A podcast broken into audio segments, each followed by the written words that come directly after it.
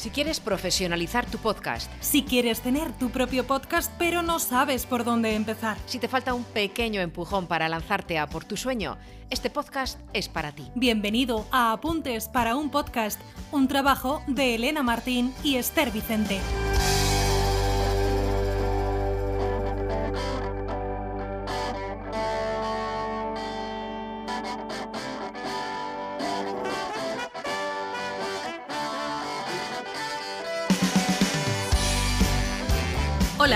Bienvenido, bienvenida a Apuntes para un podcast, un espacio en el que profundizamos cada semana de la mano de profesionales en todos aquellos aspectos que abordamos en el curso Aprende a ser un profesional del podcast. En los capítulos anteriores hemos definido las mejores posturas que debemos adoptar para conseguir una buena locución. Hemos practicado ejercicios de respiración y conocido cómo cuidar y educar nuestra voz. Estamos más cerca de estar preparados para controlar todos los elementos previos a la grabación de un podcast. Y es aquí cuando nos detenemos en un elemento que a nosotras, esperemos a ver si a nuestro invitado de hoy también, nos parece imprescindible a la hora de ponerte a grabar preparar un buen guion. Cuando estábamos preparando el guion de este capítulo, Elena y yo barajamos distintas posibilidades.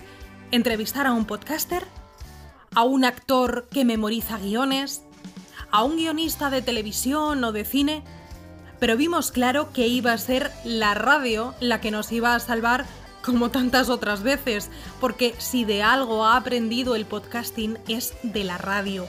Y si alguien en este país sabe de radio y además la hace, ese es nuestro experto de hoy. Es un profesional de la comunicación y del periodismo que ama la radio apasionadamente, amor que compartimos, por cierto, y que no entiende el oficio de otra manera. Llegó a la radio a principios de los 80 y ahí sigue. En este tiempo ha pasado por la cadena Ser, Punto Radio, Mediaset España o Radio Nacional, donde colabora en la actualidad ha escrito varios libros, es conferenciante, tiene un blog que es todo un referente en el mundo periodístico y para nosotras es un gustazo que Gorka Zumeta nos haya dicho sí y nos acompañe hoy en este capítulo de Apuntes para un podcast. Gorka, ¿cómo estás? Bienvenido. Muy buenas, encantadísimo de saludaros. Vamos, Esther, Elena, bien halladas y como queráis, empezamos a hablar de guion sí, guion no. Eh, vosotras mismas habéis dicho que habéis escrito un guion para este podcast. Sí, sí, sí, claro. Con lo cual, ahí está mi respuesta. Guión sí, guion no. Definitivamente sí. Sí. ¿Y qué ventajas tiene hacer un guion? Pues porque la neurona te baila, porque no puedes estar concentrado al 100% eh, hablando y desarrollando un discurso lógico y coherente sin un apoyo.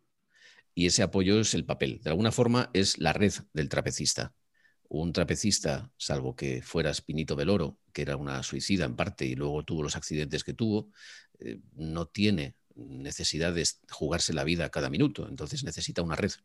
Y esa red, en nuestro caso, nos la proporciona el guion, que nunca debe ser un corsé. ¿eh? Hay que tener la flexibilidad suficiente como para tenerlo delante, servirse de él, pero en un momento en que no hace falta o que el propio desarrollo de la conversación te lleva por otro lado, tener la capacidad, lógicamente, de improvisación que te permita manejar la situación de una forma mm, más o menos natural, insisto, coherente, fuera de guion. Como profesional de la comunicación, Gorka, no sé si existe para ti un guion perfecto o al menos qué elementos consideras que sí debería incluir un buen guion. Mira, te voy a responder con un ejemplo que se llama Luis del Olmo. Así que, señoras y señores, buenos días España. Les habla Luis del Olmo. Cerramos la temporada aquí en Radio Nacional de España con un nuevo protagonista. Luis del Olmo fue un extraordinario locutor de radio. Ni siquiera fue un periodista, un extraordinario locutor de radio. Y matizo, desde el Buenos Días España, que lanzaba al principio del programa en protagonistas, hasta el Hasta mañana en protagonistas, en la despedida, eso estaba escrito. Todo, todos los días tenía entre 30 y 40 y 50 folios, los que fueran, escritos con las diferentes entrevistas, los diferentes contenidos, con un equipo de guionistas fantástico que escribía para Luis. Eso suponía que sabían cómo leía Luis. Es decir, no es lo mismo un guion que te escribe alguien que no te conoce que un guion que tú puedas escribir para ti mismo, porque tú sabes y te conoces cómo hablas. En ese sentido, la escuela de los grandes guionistas, que ya han prácticamente desaparecido, la escuela de la radio de los años 50, los años 60, los años 70, eh, esa época del guion como algo imprescindible en la radio, que hoy solamente ha quedado prácticamente para informativos, eh, porque programas, luego si queréis hablamos un poco cómo funcionan. Claro, era eh, la escuela de la radio de toda la vida. Y así como, por ejemplo, Iñaki Gabilondo es el caso justamente lo opuesto, porque él no tenía guion, o sea, los únicos papeles en los que se basaba en las seis horas de programa de hoy por hoy que hacía eran los periódicos y la pauta, nada más, el resto estaba en su cabeza. En el caso de Luis del Olmo, nadie se enteró nunca de que leía, porque no daba la sensación de que estás leyendo. Evidentemente, eso es algo que te da el oficio, estar leyendo un papel que realmente nadie sabe que lo estás leyendo, nadie percibe el hecho de que estás leyendo. Y eso es algo que, como te digo, te da la experiencia la escuela de Luis del Olmo tuvo que evolucionar. O sea, Luis del Olmo venía del entretenimiento y se tuvo que pasar al mundo de la información. Justamente el camino, insisto, inverso que hizo Iñaki Gabilondo. Iñaki venía, procedía del mundo de la información y tuvo que evolucionar hacia el lado del entretenimiento. Y todo eso hubiera sido mucho más complicado en el caso de Luis de no contar con el guion. De hecho, hubiera sido imposible, en mi opinión. Entonces, el guion tiene que elaborarlo a poder ser uno mismo y si no, un equipo que te conozca lo suficiente como para que tú te sientas cómodo con lo que te han escrito. ¿eh? Eso os podría decir. Eh, eh, has puesto dos ejemplos de, con dos grandes de la radio como Luis del Olmo y Iñaki Gabilondo y distintos totalmente ¿no? a la hora de, actuar con, con, un guion o sin él. Pero tú, Gorka, ¿eres partidario de escribirlo todo? Yo soy partidario de escribir lo que necesite. Cuando tú escribes el guion y sabes que si es una sección o es un programa, sabes lo que necesitas o sabes lo que en principio vas a necesitar. Entonces, esos apoyos los escribes. Como digo, luego hay siempre en el mundo del teatro, sabéis que se habla de la improvisación y se utiliza el término de morcillear, ¿no? Pues nosotros también morcilleamos, ¿cómo no?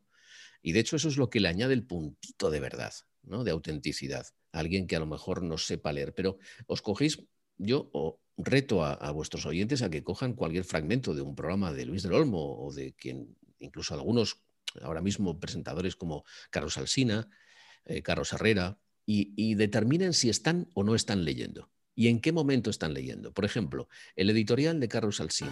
Son las 6 de la mañana, son las 5 de la mañana en Canarias de un nuevo día. Ya estamos a jueves, estamos en el 22 de octubre del año 2020. ¿Está leyendo o no está leyendo? El editorial de Carlos Herrera, ¿está leyendo o no está leyendo? Y ayer Sanidad y las autonomías pues sí, más o menos dieron a entender que estaban todos de acuerdo en que había que hacer cosas. Pero Son retos que el oyente, el, sobre todo el más perspicaz, debería pillar para saber si están leyendo o no están leyendo. O tienen esa capacidad de decir tan florida y tan hermosa que no necesitan un guion. Pues no, en la mayoría de los casos están leyendo. ¿eh? Solamente conozco, como digo, a Iñaki, vuelvo un poco al ejemplo a Iñaki porque es un ejemplo paradigmático. O sea, Iñaki no escribe nunca nada cuando le dicen, no, vamos a escribir, Iñaki, te invitamos a hacer un prólogo para un libro, y dice, no, no, yo no escribo nada. Yo te invito, estamos un rato charlando, tomas notas o me grabas y luego tú haces el guion. Tenía ganas de charlar con José Luis Cuerda, al que admiro por muchas cosas, pero sobre todo por ese trabajo en Amanece, que no es poco, que se ha convertido en una especie de... Es que te lo da hecho. Te lo da hecho porque escribe como habla o habla como escribe. Y entonces esa capacidad, esa cabeza también amueblada, también articulada, que es capaz de producir ese resultado, me parece que, vamos, yo no he conocido a dos, tres personas que son capaces de hacerlo. Por eso hace falta guion. Y cuando Gorka Zumeta está con, con Pepa Fernández en Radio Nacional de España, con ese estupidiario, ¿lleva guion o son casi todo morcillas? Todo es guionizado. Todo está guionizado. La mayoría está guionizada entre Ramón y yo. De manera que hay veces en las que nos descontrolamos de tal forma que lo que yo tengo que decir lo dice Ramón, lo que Ramón lo dice tengo que lo digo yo y me adelanto, eh, vamos saliendo como podemos, pero insisto, tenemos la red, ¿eh? tenemos la red. Y es más, lo que no está guionizado son las intervenciones de Pepa, con lo cual Pepa puede cambiar en un segundo todo el desarrollo del guion. Vamos a ver si dentro de un momento nuestra corresponsal en Londres, Begoña Arce. Hola Begoña, un saludo. Coño. Vaya, vaya. Una es tu última palabra. Estamos en la historia. El balneario de agua científica. no, balneario de agua científica no. El balneario científico de agua marina, que no es lo mismo. bueno, el agua también Más grande de Europa. También es un especialista en chupar cámara. Y se la chupa y se la chupa a sí mismo. En ese mismo lado, en el lado izquierdo, también estarán las autoridades del presidente de la Generalitat Valenciana, estará la vicepresidenta del gobierno, María Teresa Campos. Vemos ahora artículos en ABC, la política del Mar Menor, del Mar del mal menor, perdón, la política del mal menor. 7 y 14 minutos de la mañana, 6 y 14 minutos en Galicia. Grandes colas para conseguir Pero si no tuviéramos guion con tanto corte, con tanto ejemplo gazapo, sería muy difícil darle, como digo, una unidad a la sección. Y, sobre todo, claro, no podíamos ir dando paso corte tras corte sin una explicación, una introducción, un comentario, algo que complete la carga humorística que pueda tener el gazapo. Entonces, todo eso está reforzado con el guion ¿eh? desde el principio. ¿Y conservas algún guion de tu época de la radio? ¿O recuerdas alguno así con especial cariño que lo hubieras guardado por algún motivo concreto? Sí, conservo varios además, ¿no? Conservo guiones de programas especiales que hice. Uno de ellos en la reproducción del 2 de mayo, ¿eh? del eh, levantamiento de Madrid, justamente porque hice un especial, eh, fue una locura, pero una locura deliciosa que se produjo en, Radio Madrid. Ocupamos dos estudios, uno para la continuidad del informativo y otro para los efectos especiales y las conexiones en directo. Entonces, imaginaos, pues, eh, claro, en el siglo XIX, la, revolución, el levantamiento del pueblo de Madrid, la represión que se produjo, todo eso contado como si fuera un informativo. Y eso es, mm, lo hicieron eh, la voz, digamos, conductora fue Carmelo Encinas y, todas las conexiones exteriores se producían por las calles de Madrid. Yo recuerdo que al técnico al que le pedí que se ocupara de la parte de efectos especiales me dijo, esto es una locura, yo dónde voy a encontrar sonido de arcabuz. Y digo, no, pues en algún sitio tiene que haber arcabuces, ¿eh? vamos, o que se simulen arcabuces. Y al final los encontró y fue un trabajo magnífico que todavía hoy en algunas universidades pues, se, utiliza como, como, un ejemplo de repasar o reproducir la historia con eh, planteamientos o metodologías ah, eh, radiofónicas. ¿no? Es un repaso, una sí, la resucitación de, lo que es la, historia. ¿no? Y entonces, eh, eso, aquello fue fantástico, una experiencia fantástica. Y luego también un par de dramáticos que hice y comedias, un homenaje a los porretas, por ejemplo que también se produjo en Radio Madrid. Entonces son guiones que sí que los tienes ahí, pues por, si quieres, por el carácter emotivo que te suponen y porque todavía son productos que, a los que les tienes pues mucho cariño, ¿no? Yo fíjate que, bueno, de mi época de la radio, de esos años que estuve, no tengo ningún guion guardado y ahora realmente me da pena, porque, bueno, es verdad que, podría ser un recuerdo súper bonito. Y comentabas antes, Gorka, que es verdad que en informativos estamos mm, más acostumbrados a trabajar con, un guion muy, muy completo, sobre todo, bueno, por tema de cifras, datos, declaraciones y dar paso continuamente a, cortes. Pero, ¿qué pasa con, con el mundo de los programas, del magazine? e incluso de los podcasts. Bueno, por eso es tan divertido el estupidiario, porque los errores que se producen en informativos tienen mucha gracia, porque no te puedes reír, porque no puedes salir como puede salir en un programa, porque el carácter de un informativo es mucho más serio, ¿no? Pues eh, eh, no, no, puedes eh, sobrepasar las fronteras que tiene la información y por eso, eh, como te digo, decir, es más divertido ¿no? cuando se produce un gazapó en un informativo. En el caso de programas, tú imagínate un programa pues, de seis horas, que puede ser una mañana, o de tres horas o cuatro horas por las tardes. Claro, en ese caso los guiones se van repartiendo por equipos de producción diferentes. Generalmente los equipos de producción lo que hacen son, pues tú te ocupas del, de 9 a 10, tú de 10 a 11, tú de 11 a 12 y el último de 12 a 1. Y así se reparten los guiones y se van haciendo los guiones. En algunos casos, y ya depende del director del programa, se escribe todo o casi todo. Y en algunos casos solamente se escriben, por ejemplo, los, mm, las entrevistas, las preguntas, las introducciones a los invitados, y ya luego el resto de la conversación fluye, fluye de forma natural. Pero sí que es cierto que en casi todos en, eh, los grandes, ¿no? los grandes programas de radio, tienen un apoyo de guion. Y hay algunos que son más favorables al guion, por ejemplo, Alsina, que lo cuida especialmente porque yo creo que Alsina hace una radio de orfebrería, a mí me lo parece. Herrera tiene una capacidad de improvisación fantástica y sobre todo tiene un oficio dentro que, le hace ser el, rey, eh, el actual rey de la radio, en cuanto a dominio de, del medio absoluto. Y luego el resto, por ejemplo, Pepa Fernández también trabaja con un guion. Es decir, ella es partidaria del guion, y entiende el guion justamente, como os decía antes, como, como la red del trapecista. Aunque también es cierto que ella entiende el guion no como un corsé, sino de, una forma flexible del que te puede salir cuando es necesario y cuando no, pues te vuelves a, a acoger al guion. ¿no? Pero sí que es cierto decir que cada profesional, cada maestrillo tiene su librillo, como solemos decir, pero en la mayoría de los casos, de forma mayoritaria, todos cuentan con un guion de una u otra forma realizado. ¿no? El estupidiario, eh, insistimos, que, haces con Ramón Gabilondo en Radio Nacional con Pepa Fernández, em, da buena fe de esos errores a los que nos lleva muchas veces el salirnos del guion o, bueno, u, otra causa, ¿no? Pero ¿tú recuerdas, Gorka, algún momento en el que te haya sido imposible seguir un guion o que hubiera un cambio de última hora que tirara por tierra todo ese trabajo previo que, que conlleva realizar un guion?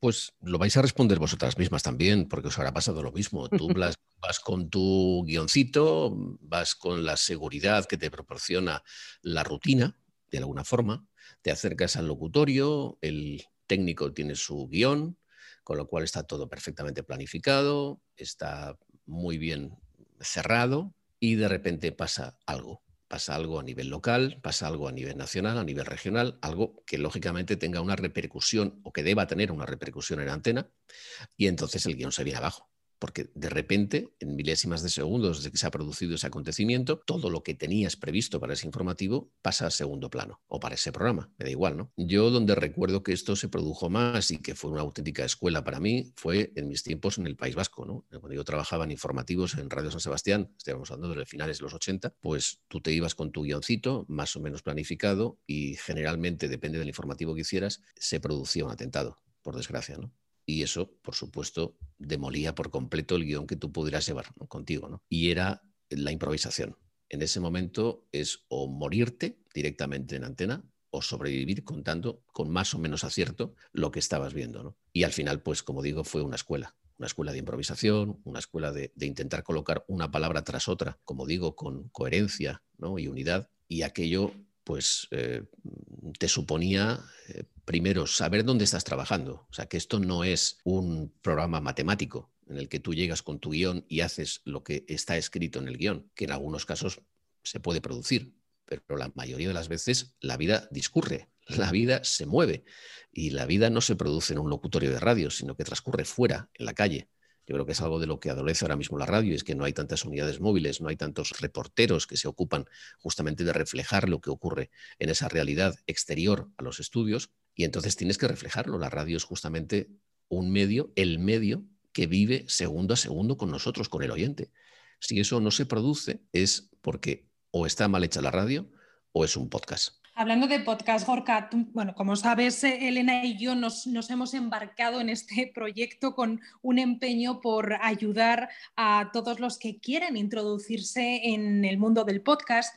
Y si hay algo en lo que insistimos es en esto, en lo que estamos hablando contigo hoy, que es en, en la necesidad de elaborar un buen guion. Un buen guion, como explicamos, adaptado a las circunstancias de cada uno. Que no nos sintamos atrapados, pero que sí nos establezca, nos dé esa seguridad. Me quedo con, lo que tú nos has comentado, con esa red de trapecista. Es importante también, ¿verdad? Sobre todo en los comienzos, tener esa red y a partir de ahí fluir con la comunicación. Al final el podcast comparte elementos con la radio. Yo hablo siempre de que la radio es la madre y el podcast es el hijo o la hija. Y siempre los padres aspiran a que los hijos superen a los, a los padres, ¿no? Y es algo que yo creo que también está ocurriendo con el podcast. El podcast, cuando alguien comienza un podcast, me parece fundamental que sepa lo que quiere decir. ¿Para qué hace el podcast? O sea, ¿cuál es la finalidad de ponerse delante de un micrófono, de editar luego el podcast, de meterse en un editor de audio, que puede ser Audacity, puede ser un Adobe, el que fuera, para intentar contar algo? Pero si no logras contar algo con fuerza, con interés, que atrape realmente al oyente, estás fracasando. Entonces, el podcast tiene que tener realmente un imán para el oyente. ¿Cómo se consigue eso?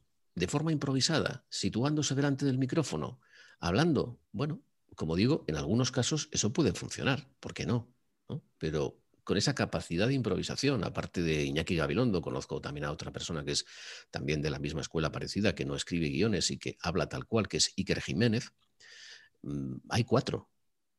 Entonces hay que apoyarse en algo. Cuando uno trabaja un guion y el guion está bien trabajado, bien, bien documentado, bien ensamblado, no solamente los elementos de palabras, sino también la música, los efectos y, cuidado, los silencios, eso tiene que tener un mm, valor añadido fundamental, que es por menos la preparación.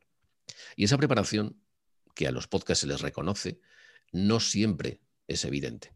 Y el guion es justamente lo que proporciona, yo creo, la solidez a un podcast. Insisto, tampoco el rigor mortis, pero sí un rigor que un podcast sea del tipo y de la temática que sea. ¿eh? Cuidado, puede ser un podcast humorístico, puede ser un podcast de historia, un podcast de economía, un podcast de cualquier otra área o disciplina. Siempre tiene que tener un apoyo, un apoyo en un guion que nos sirva para empezar a andar. Con el tiempo, cuando ya nos movamos con cierta soltura en ese podcast, porque al fin y al, al cabo será nuestro, a lo mejor el, el guion se relaja el guion ya no es tan eh, minucioso, sino que se abre un poco más el guion.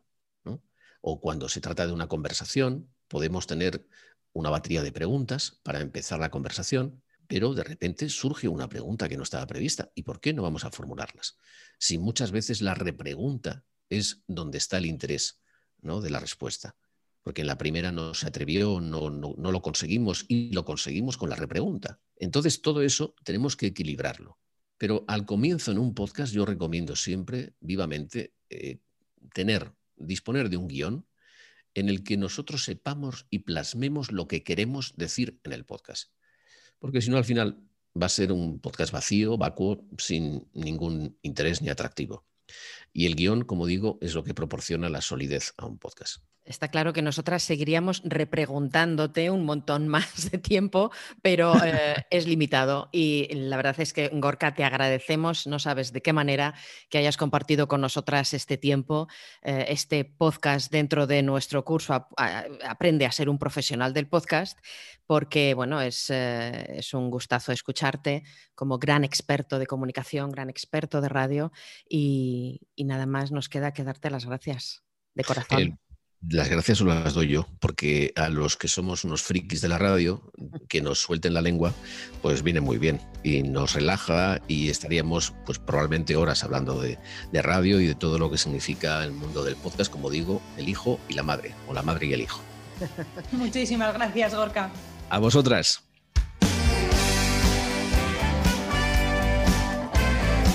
No tenía dudas de que Gorka también iba a ser partidario de preparar un buen guion antes de sentarnos a grabar, porque efectivamente, salvo que seas Iñaki Gabilondo, el resto de los mortales necesitamos una buena base para nuestro discurso. Es una pena no ser Gabilondo, es verdad, pero también puede llegar a ser muy interesante elaborar el guion. Primero con la fase previa de documentación, luego dándole forma para facilitar las cosas a nivel comunicativo y de edición, y finalmente con los toques necesarios para adaptarlo a tu manera de ser, de hablar, de comunicar, porque como bien nos ha explicado Gorka Zumeta, no se trata de aprisionarte o encorsetarte, sino de guiarte para ser más natural. Si nunca te has puesto a hacer un guion, si tienes dudas de la mejor manera para elaborarlo, si te apetece seguir indagando en el tema, te recordamos que en la página web elenamartinmo.com tienes disponible nuestro curso Aprende a ser un profesional del podcast y ahí le dedicamos un capítulo entero al guion. Nos encantará además que nos dejes tus comentarios, que nos recomiendes y que nos escuches en cualquiera de las plataformas en las que puedes encontrar este podcast, porque queremos mejorar para seguir ayudándote. Gracias por estar ahí y hasta el próximo episodio.